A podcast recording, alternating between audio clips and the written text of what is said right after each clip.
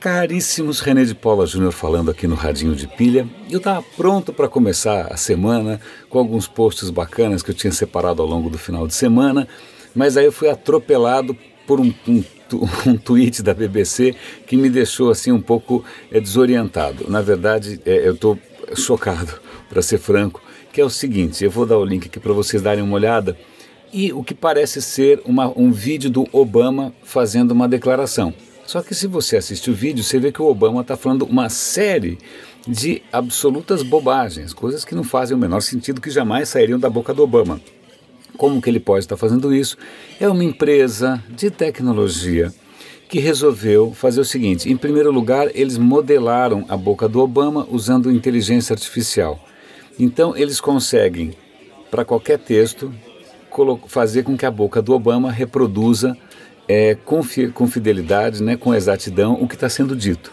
Aí basta você pegar um cara que imita a voz do Obama, e aí você cobre com o rosto do Obama com a boca de mentira, e você tem um vídeo bastante convincente, onde o Obama fala o que você quiser. Eu fiquei de cabelo em pé, ainda mais sendo o Obama, que é um cara que eu admiro pra caramba. Né? E aí depois entrevista lá a desenvolvedora fala, ah, não, olha, toda tecnologia tem um lado positivo e um lado negativo, as pessoas para. Assim, eu não, desculpa, eu realmente não consigo engolir esse papo de quem lava as mãos para as implicações éticas, que nesse caso eu já tinha alertado aqui em outros momentos, mais uma vez, sobre o quanto vai ser difícil daqui para frente distinguir o que, que é verdade do que, que é uma absoluta fraude.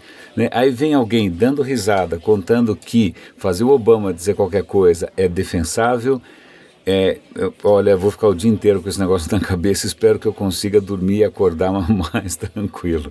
Vamos lá, o que eu tinha separado durante a semana, ao longo desses, desse um ano aqui de radinho, em diversas ocasiões eu devo ter falado de astronomia, de astrofísica, de matéria escura, né, de dark matter. Pois bem, nesse final de semana eu assisti um vídeo do, do Tyson, do Neil deGrasse Tyson, que é um é um, é um cientista extraordinário, ele é um divulgador de ciência, ele é responsável pelo. É, em, no Museu de História Natural de Nova York, tem a parte de espaço, lá ele que é responsável por isso. Ele falando uma coisa extremamente interessante, que nós não deveríamos chamar matéria escura de matéria escura. Sabe por quê? Porque nós não sabemos nem se é matéria. Na hora que você fala matéria escura, você pressupõe que seja matéria escura, mas você, a gente não sabe o que, que é. Né? Como, a, a, explicação é simples. Da onde que nasce essa história de matéria escura? Simples. Se você observa o universo, faz as contas, né? tenta calcular quanta matéria existe, faz as contas. A hora que você junta tudo, você fala: peraí, não tem matéria suficiente para justificar essa gravidade toda. Você percebe que tem mais gravidade no universo do que a matéria normal justificaria. Então está faltando alguma coisa. Está faltando o quê? Pois bem, não sabemos o que está faltando. Né? Mas aí deu-se o nome de matéria escura como se fosse matéria. Talvez não seja. Talvez seja algum outro aspecto da física que a gente não conhece. E aí ele sugere que, na verdade, a gente deveria falar de gravidade escura, porque é uma gravidade que a gente não sabe de onde vem. Né? Eu gostei disso, é bacana, porque na, até em termos de linha de pesquisa, tem muita, muito cientista procurando por partículas, eles até dão um nome para isso, chama WIMP, partículas é, massivas de interação fraca, sei lá o que, alguma coisa assim, mas pode ser que não seja nem partícula, né? Então eu, eu gostei dessa distinção, eu sei que é uma coisa meio nerd, mas vamos lá. A segunda coisa, e a terceira coisa que eu queria comentar com vocês, tem a ver com um tema que a gente já colocou em pauta aqui algumas vezes, que é a questão de meio ambiente, poluição tal. A manchete era um pouco sensacional, que falava que os cientistas tinham achado no Pacífico do Sul praticamente uma jangada, né? praticamente, sei lá, uma balsa de, de lixo plástico com 2 milhões de quilômetros quadrados. Bom, aí você vai assistir o vídeo, não é bem assim, não é que está todo boiando, que nem é como a gente vê às vezes em curva de rio, não é uma curva de rio. Né? É, os, quando os caras puxam ali a peneirinha, eles veem que tem bastante plástico. Mas de qualquer maneira, aparentemente você tem muito lixo plástico que está sendo pelas correntes marinhas, pelo vento, etc. e tal, concentrado numa área respeitável. Né? O que isso quer dizer para a vida marinha, eu nem preciso me estender, um absoluto desastre, mas é curioso porque, aliás, vou fazer uma referência aqui, uma coisa que acho que eu esqueci de comentar, vou ver se eu localizo essa reportagem. Descobriu-se recentemente que não é só o lixo que a gente joga, o que joga não recicla, né? não é só o plástico que a gente não recicla, na verdade, algumas substâncias que a gente usa no dia a dia, sabonete, é, creme facial, shampoo, muitas vezes eles têm nanopartículas ou micropartículas de plástico, né? É, chama nanobeds. É, essas micro, a gente nem vê isso. Isso normalmente é, algum, é usado como esfoliante, mas isso vai parar nos oceanos e está aumentando a concentração brutalmente. Então eles estão tentando ver como que eles diminuem o uso disso pela indústria. Pois bem, então vou dar link para uma outra reportagem que mostra que a indústria têxtil, quando faz essas roupas de nylon, de plástico e tal, dependendo de como elas tratam essas fibras, essas fibras podem soltar microfibras que a gente nem percebe não, ao longo do uso, ao longo da lavagem e tal.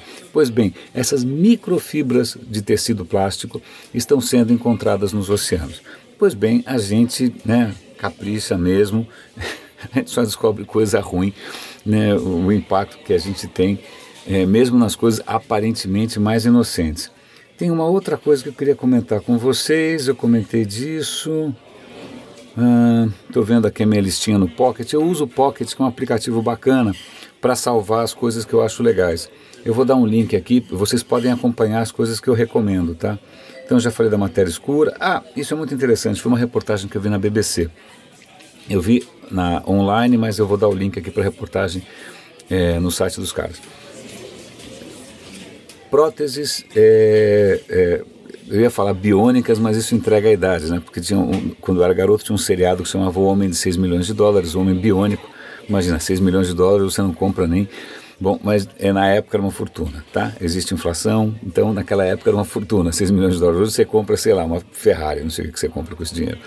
Mas, de qualquer maneira, a, a questão é que existe uma nova geração de próteses próteses, sei lá, o cara perdeu a perna, perdeu o pé, que são próteses inteligentes. Em que sentido? O cara vai descer uma escada, a própria prótese percebe que ela está suspensa, a própria prótese percebe o que está acontecendo em volta, então ela se ajusta mais ou menos como a sua perna se ajusta inconscientemente. Então permite que o cara tenha um andar mais natural, que ele canse menos tal. Então ah, as próteses estão evoluindo tanto que isso está mudando, inclusive a técnica de amputação. Hoje, se o cara vai amputar um membro, isso em lugares legais, claro, né? em lugares bacanas, ele já amputa pensando em como encortar da melhor maneira. Eu sei que o assunto é um pouco é, tenebroso, mas ele já pensa em amputar da melhor maneira para que depois seja integrada uma prótese inteligente. E por inteligente não é só uma questão de ter processador, não. A ideia é que as novas próteses vão se comunicar com o sistema nervoso. Então a gente tem uma nova geração de próteses por aí que sim vão se integrar com o sistema nervoso e praticamente vão fazer parte do seu corpo. Né? É, isso é extremamente interessante, então é muito curioso que antes mesmo da inteligência artificial né, se tornar humana, os humanos estão se tornando efetivamente ciborgues. Eu tinha visto há um tempo atrás, eu não sei se eu vou conseguir localizar essa referência, uma matéria sobre o mesmo assunto, né? Que as próteses estão ficando tão legais que tem gente que, vamos supor, o cara teve um acidente ou teve uma doença grave, ele vai ter que amputar uma parte do pé. Aí quando o cara olha as próteses que estão disponíveis e fala, olha, corta mais, corta a, canela inteira, porque eu quero colocar aquela prótese bacana que vem desde o joelho. Ou seja, os caras estão querendo que o médico corte mais para ele poder colocar uma prótese mais eficiente. E é uma decisão ética do, estranha para o médico, né? Por que, que eu vou cortar a parte boa, né? É, então veja que engraçado, eu tenho vários jogos e vários filmes de ficção por aí, acho que um, um, um dos jogos que, que, que, eles mencionam, inclusive na reportagem, aquele Deus X, em que ele mostra um futuro onde existem seres humanos aumentados, entre aspas, né, que, que são modificados de uma maneira cibernética. Tem esse novo com a, a é, Scarlett Johansson, que é que ela também é baseada num desenho japonês, que é também sobre seres humanos aumentados. Então, isso está acontecendo mais rápido do que a gente imagina. Né? É, é, é, é muito, muito, muito intrigante. De uma certa maneira eu, eu acho inspirador, porque você vê as pessoas recuperando a autoestima, recuperando né, a, a plena potência, isso é legal, mas, é, de novo, há sempre questões éticas é, em, em jogo. Meus caros, René de Paula Júnior falando aqui no Radinho de Pilha, uma boa semana para todos nós e até amanhã.